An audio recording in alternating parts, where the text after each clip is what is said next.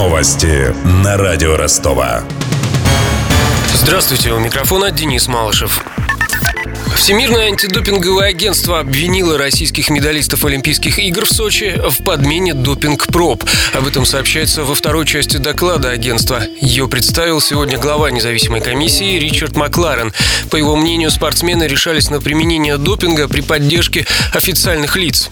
Система покрывания допинга начала свое существование как минимум в 2011 году и продолжила функционировать после игр в Сочи. Система эволюционировала сквозь годы от неконтролируемой контролируемой и хаотичной до узаконенной и дисциплинированной стратегии по завоевыванию спортивных медалей. Система действовала в беспрецедентном масштабе. Узаконенный заговор действовал как в зимнем, так и в летнем спорте. Атлеты взаимодействовали с российскими официальными лицами внутри Министерства спорта и спортивной инфраструктуры. Эти спортсмены не действовали в одиночку. Они были внутри организованной системы.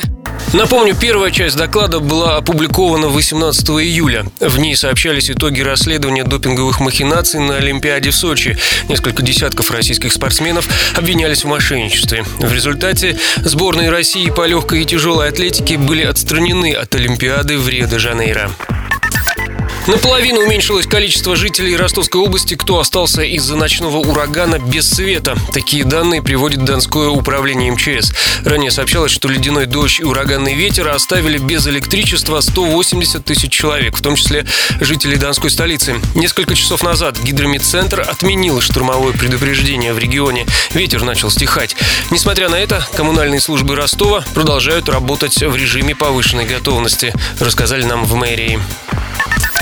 Под угрозой разорения легендарные наливайки Ростова, небольшие закусочные, где можно пропустить стаканчик после работы. В областном правительстве обсуждают ограничение продажи алкоголя в заведениях, расположенных на первых этажах жилых домов. Там нельзя будет приобрести спиртное с 11 вечера до 11 утра. Новый запрет коснется каждого пятого донского предпринимателя, чей бизнес связан с продажей алкоголя. Вдобавок, в следующем апреле вступает в силу закон, который ужесточает правила получения лицензии на продажу алкоголя в общепите работе. Теперь кафе и закусочным придется предоставлять чиновникам больше документов, пояснила директор областного департамента потребительского рынка Ирина Тиларова. Будет увеличено количество документов, которые необходимо представлять для выдачи лицензии, чтобы пресечь факты злоупотребления правом, касающихся организации общественного питания. Они считают, что они поставят микроволновую печь, столик и два стула и называются организацией общественного питания. Направляют уведомления в Роспотребнадзор. Три года к ним, естественно, никто не приходит. И, к сожалению, вот таких перегибов было очень много.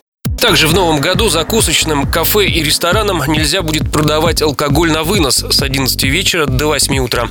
Зато федеральное правительство пока отказалось от запрета розничной реализации пива индивидуальными предпринимателями. Предложенный Минфином законопроект раскритиковали в Министерстве экономического развития и в бизнес-сообществе. У меня вся информация к этому часу. У микрофона Денис Малышев. Над выпуском работали Ксения Золотарева, Мария Погребняк и Александр Стильный. До встречи в эфире. Новости на радио Ростова.